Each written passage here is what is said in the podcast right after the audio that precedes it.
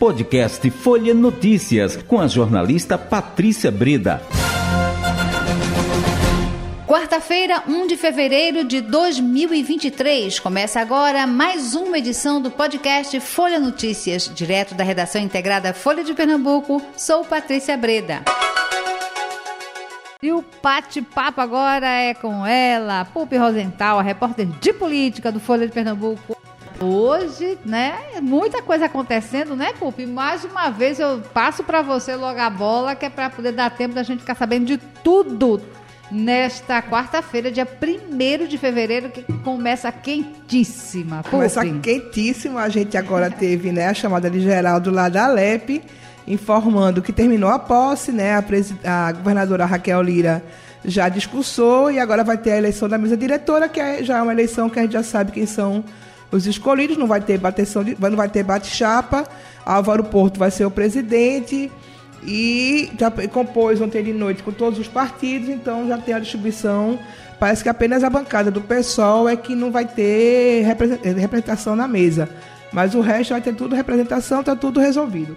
O grande, é, a grande surpresa hoje, né, a grande expectativa hoje em relação à bancada do Senado, que a eleição no Senado, né, porque a gente tem aí uma disputa entre o atual presidente da casa, Rodrigo Pacheco, e agora o é, também senador Rogério Marinho, que é do PL, que está disputando, é o da bancada bolsonarista, está disputando e tem arregimentado alguns votos nas últimas horas. É, eu até vi uma matéria dizendo que o governo dormiu e acordou atrás de votos para Rodrigo Pacheco. E a gente está esperando agora, está no meio da votação lá na, no Senado, a gente está esperando é, como é que vai ser esse resultado. É, lembrando, Patrícia, duas coisas, né? Primeiro é que a eleição, infelizmente, ela é secreta. Isso. É porque eu digo infelizmente. Existem duas vertentes quando se fala de eleição ou de, é, de votação nas casas legislativas: votação secreta ou votação aberta. Na Alep, a gente também lembra que a votação também é secreta.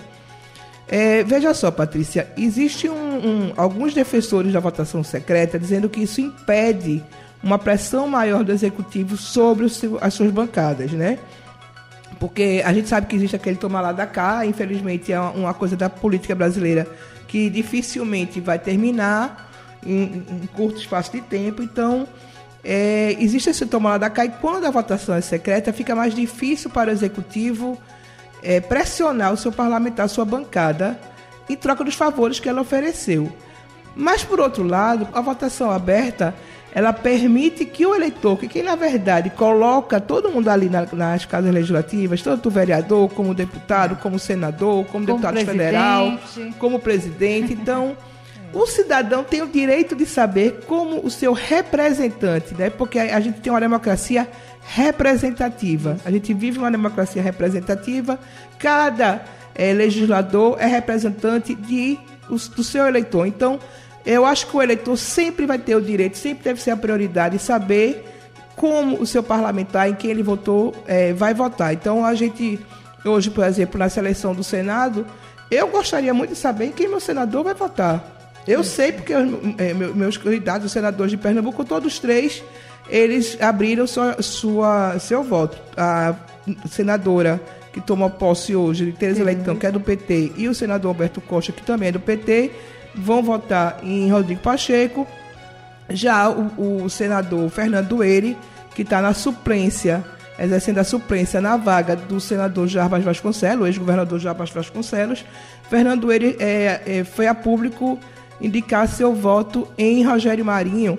Optou por Rogério Marinho porque não acha saudável haver um, uma permanência de comando de um mesmo grupo. A gente lembra que Rogério, é, Rodrigo Pacheco também é ligado a, a Davi Alcolumbre, que foi presidente do Senado antes dele. Então, muita gente questiona isso do grupo de Alcolumbre e Pacheco estarem juntos e se mantendo na presidência.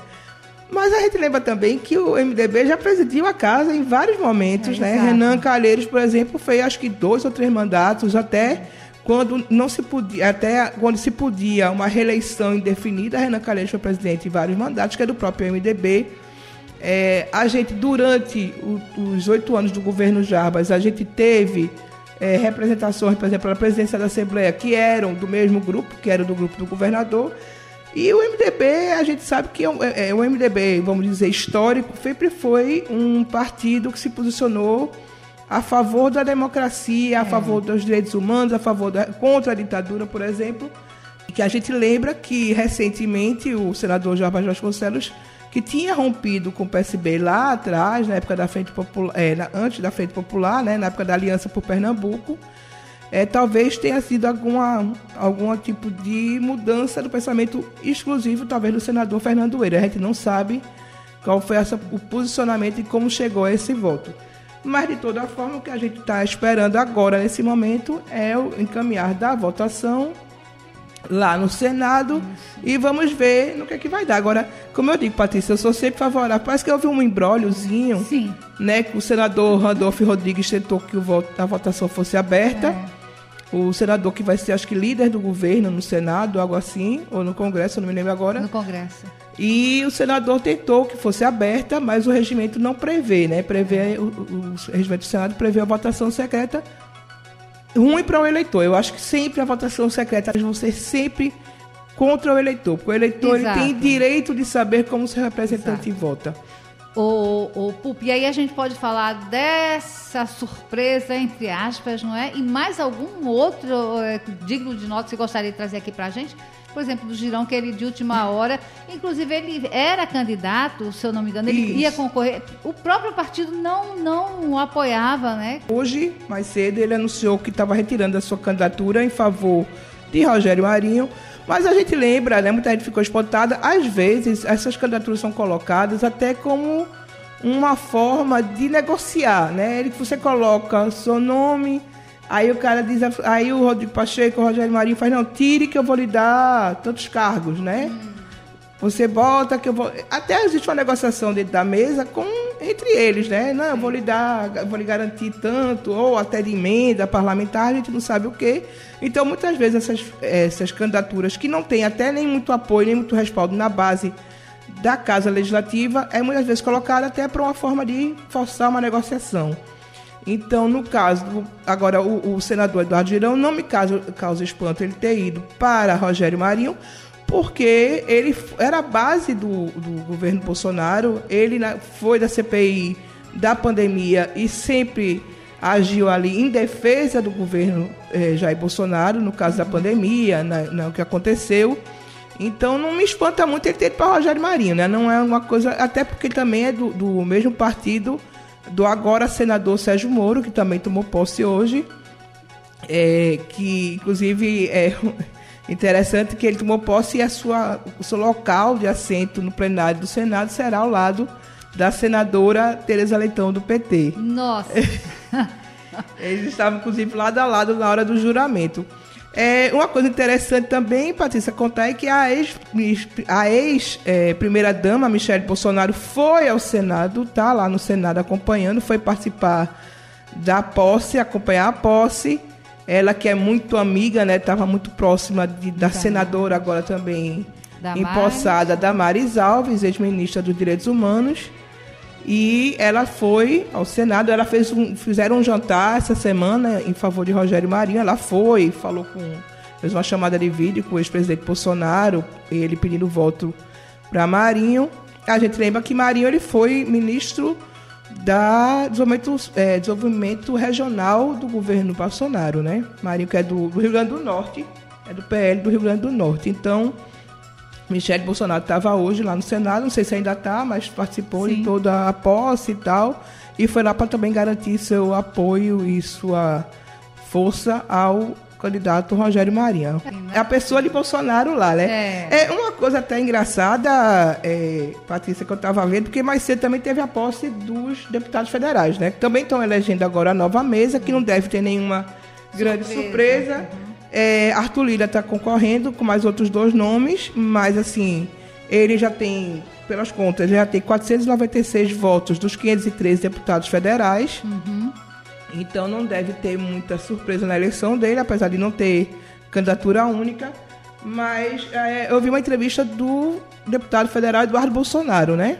O filho do, do ex-presidente, que mesmo estando tomando posse, tendo sido eleito pelas urnas eletrônicas, pelo sistema eleitoral, ele, na sua entrevista após sua posse, voltou a dizer que não eram confiáveis as urnas, que na época o ex-presidente do TSE, o ministro é, Barroso, teria ido ao Congresso para tentar garantir que não, não passasse o projeto de lei da votação impressa. Patrícia, só antes da gente terminar, que já está uhum. bem pertinho já do tá fim. Bem pertinho, isso. Eu só queria deixar um registro interessante que também hoje foi a volta, é, é início do ano judiciário, que a gente conversou ontem. É, foi um evento no Supremo, no plenário do Supremo, do Supremo Tribunal Federal. É, houve a presença do presidente Lula na volta do judiciário, também ele discursou e a ministra Rosa Weber, que é a presidente do Supremo hoje, também discursou, falando da importância da democracia, é, falando dos ataques. E ah, foi passado um vídeo sobre a situação com que o Supremo ficou depois daqueles atos do dia 8 de janeiro. É, a total depredação, né, a, a situação deplorável mesmo Horrível. que ficou o plenário. Chocante. Então é isso, Pupi. Obrigada pela sua participação. Até amanhã. Até amanhã, Patrícia. Mais uma vez é um prazer estar aqui com você. E lembrando os seus ouvintes que a gente está fazendo a cobertura completa de todas essas posses, de todas essas eleições no portal Folha de Pernambuco e amanhã na edição impressa da Folha de Pernambuco. Chegamos ao fim de mais um podcast Folha Notícias. Perdeu alguma edição ou quer ouvir de novo? É só baixar os aplicativos SoundCloud, Spotify e Deezer e buscar pelo canal Podcasts Folha de Pernambuco.